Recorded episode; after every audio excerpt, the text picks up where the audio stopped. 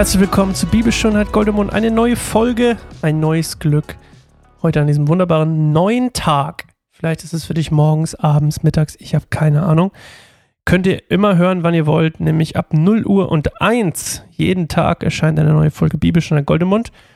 An dieser Stelle ein kleiner Hinweis, schaut doch gerne mal auf unseren YouTube-Kanal. Da findet ihr ähm, einfach kein einsamer Baum da eingeben, dann findet ihr auch Podcasts und ähm, was haben wir noch? Lobpreismusik, ähm, Vlogs, ja, ganz schön viel. Könnt ihr euch mal reinziehen. Ich muss mich hier nochmal neu aufbauen. Für mich ist nämlich auch gerade hier eine neue kleine Session angebrochen, um was aufzunehmen. Äh, wir lesen heute 1. Mose 34, die Schandtat an Dina und das Blutbad zu Sichem. Wir lesen immer noch Neues Leben, die Bibel. Eines Tages besuchte Dina einige jungen Frauen, die in der Gegend lebten. Als Sichem, der Sohn des Hevitas, Heviter, Hevitas, doch Hamor, des Landesfürsten sie sah, packte und vergewaltigte er sie. Doch Sichem verliebte sich in Dina und bemühte sich, ihre Zuneigung zu gewinnen. Er sprach sogar mit seinem Vater darüber. Nimm mir dieses Mädchen zur Frau, verlangte er. Jakob erfuhr sehr bald, dass seine Tochter vergewaltigt worden war. Doch da seine Söhne gerade draußen auf dem Feld das Vieh hüteten, unternahm er nichts, sondern wartete ihre Heimkehr ab. Hamor, der Vater von Sichem, kam zu Jakob, um die Sache mit ihm zu besprechen. Währenddessen kamen auch Jakobs Söhne zurück. Als sie hörten, dass ihre Schwester vergewaltigt worden war, waren sie gekränkt und außer sich vor Wut. Sichem hatte Schande über Jakobs Familie gebracht, indem er mit Dina schlief. So etwas hätte nicht geschehen dürfen. Hamor sagte zu Jakob und seinen Söhnen, mein Sohn Sichem hat, das, hat sich in das Mädchen verliebt. Bitte gebt sie ihm zur Frau, verschwägert euch mit uns. Heiratet ihr unsere Töchter und gebt uns eure Töchter. Siedelt euch bei uns an, unser Land steht euch offen. Werdet sesshaft und treibt Handel mit uns. Ihr dürft auch Landbesitz bei uns erwerben. Dann sagte Sichem zu Dinas Vater und ihren Brüdern, Seid mir doch gewogen, bat er. Ich will euch geben, was immer ihr fordert. Ganz gleich, wie hoch der Brautpreis ist, den ihr verlangt, und auch ein Geschenk. Ich will es bezahlen, nur gebt mir das Mädchen zur Frau. Dinas Brüder täuschten Sichem und seinen Vater Hamor jedoch, weil Sichem ihre Schwester Dina entehrt hatte. Deshalb sagten sie zu ihnen, wir können eure Bitte unmöglich nachkommen und unsere Schwester einem unbeschnittenen Mann geben, denn es, das wäre eine Schande für uns. Unter einer Bedingung könnten wir aber doch auf euren Wunsch eingehen. Wenn ihr werdet wie wir und alle eure Männer sich beschneiden lassen, dann werden wir hier leben und unsere Kinder mit euren Kindern verheiraten. Wir werden hier wohnen bleiben und mit euch zu einem Volk werden. Wenn ihr das nicht tut, nehmen wir unsere Schwester und ziehen weiter. Hamor und seinem Sohn Sichem gefiel der Vorschlag.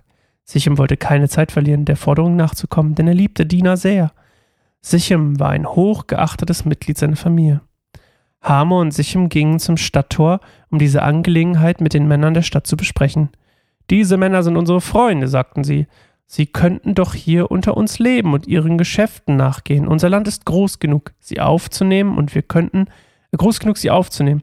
Und wir könnten uns mit ihnen verbinden, indem wir unsere Kinder mit ihren Kindern verheiraten.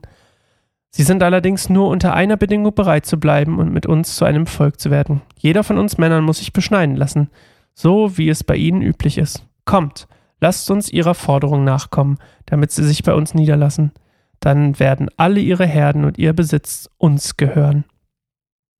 Alle Männer der Stadt waren einverstanden und ließen sich beschneiden. Drei Tage später jedoch, als ihre Wunden stark schmerzten, nahmen zwei von Dinas Brüdern, Simeon und Levi, ihre Schwerter und drangen ungehindert in die Stadt ein. Sie brachten alle Männer daran um, auch Hamor und Sichem. Dann holten sie Dina aus Sichems Haus und zogen davon. Die Söhne Jakobs fielen über die Erschlagenen her und plünderten gemeinsam die Stadt weil ihre Schwester dort vergewaltigt worden war. Sie nahmen alle Schafe, Ziegen, Rinder und Esel mit und raubten alles, was sie sonst noch in der Stadt und draußen auf den Feldern fanden. Auch die Frauen und Kinder nahmen sie mit und plünderten alles, was sie in den Häusern fanden. Nach dieser Tat sagte Jakob zu Levi und Simeon, Ihr habt mich ins Unglück gestürzt. Jetzt bin ich allen Bewohnern dieses Landes, den Kanaanitern und Perisitern, verhasst. Wir sind nur wenige, wenn sie sich gegen uns zusammentun, werden sie uns vernichten. Sie werden uns alle umbringen. Doch sie entgegneten, hat er nicht unsere Schwester wie eine Prostituierte behandelt? Okay. Also, ihr kennt es vielleicht noch von einer der letzten Folgen. Gott hatte nie Interesse daran, dass das Volk Israel, also in dem Fall Jakob und seine Söhne und wer auch noch und Töchter, sich mit den Kanaanitern einlassen. Und ähm, Dina geht in die Stadt und möchte dort Kontakte knüpfen. Das an sich ist, ja, na gut, nicht in Gottes Sinn gewesen, aber sicherlich nicht, ähm, ähm, ja, es war vielleicht unvorsichtig, sagen wir es so. Und dieser Schritt quasi, sich mit den Frauen zu treffen, bringt halt diesen, ja, wie ein Stein ins Rollen. Ähm, dieser Sichem, der Sohn des Landesfürsten, ähm, will sie und vergewaltigt sie und dann äh, will er sie zur Frau nehmen. Ja, wie man das halt so macht, ja? genau, nicht. Ähm, und wenn früher, also in der damaligen Kultur, wenn eine Frau vergewaltigt worden war, dann war sie quasi entehrt. Deswegen sind die auch, sagen sie es ja auch, ähm, und eigentlich könnte Dina jetzt keine richtige Ehe mehr eingehen. Aber Sichem sagt, Mensch, ich könnte sie doch zur Frau nehmen. Und dann, naja, äh, ist Jakob ein bisschen, eigentlich, wenn man genau, also was mich total verwundert hat, ist, Jakob reagiert total passiv darauf. Also früher wäre noch furios wahrscheinlich an die Decke gegangen aber seit er quasi seine, seine irdische Stärke verloren hat, um ein geistlicher Mensch zu werden, erinnert euch an den Ringkampf, ähm, scheint er ein bisschen gediegener zu sein, ein bisschen friedfertiger. Und ähm, am Ende klingt es auch fast so, Mensch, die werden uns alle umbringen, klingt so ein bisschen, als hätte er Angst, dass jetzt quasi, nachdem sie sowas Blödes gemacht haben, die Simeon und Levi, dass ähm, die sich rächen werden und die alle umbringen. Und ähm, ja, also man könnte sagen, gut, okay, es ist eher die, die christliche, wie wir es nennen würden, vielleicht die, die geistlichere Variante, nicht sofort überzureagieren und irgendwie Rache zu sinnen, was ja auch Sinn macht, so wie Levi und Simeon, sondern ähm, ein bisschen ruhiger zu bleiben und das irgendwie anders zu klären. Ähm, es könnte aber auch sein, zumindest glaube ich, dass es stimmt, ist doch Dina auch von Lea und Lea war ja immer die ungeliebte Frau und nicht Rahel. Und Rahel war der, war die Geliebte, ihr wisst schon, ähm, Bevorzugung und so.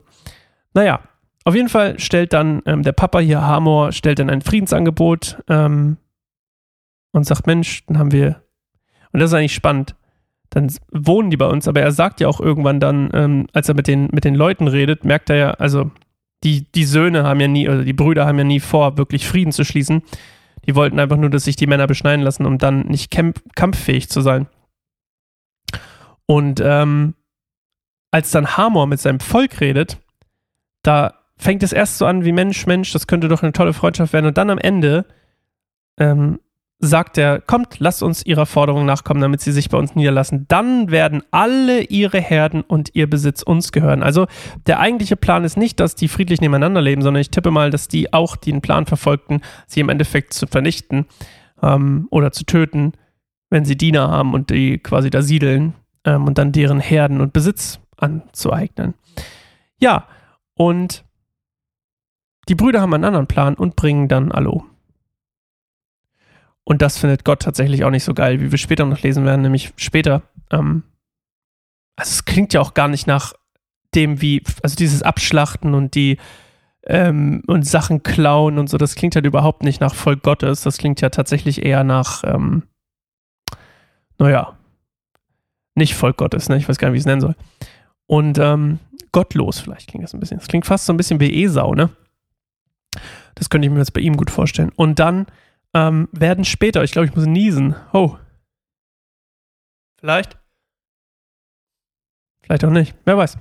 Kam mir gerade in die Nase. Aufgrund, also, aufgrund dieser quasi Gewalt werden später, das lesen wir dann nachher noch in, ich glaube, 1. Mose 49 oder 50, irgendwie so ganz am Ende, ähm, von Jakobs Leben, als Jakob seine ganzen Söhne ähm, segnet, werden die beiden übergangen.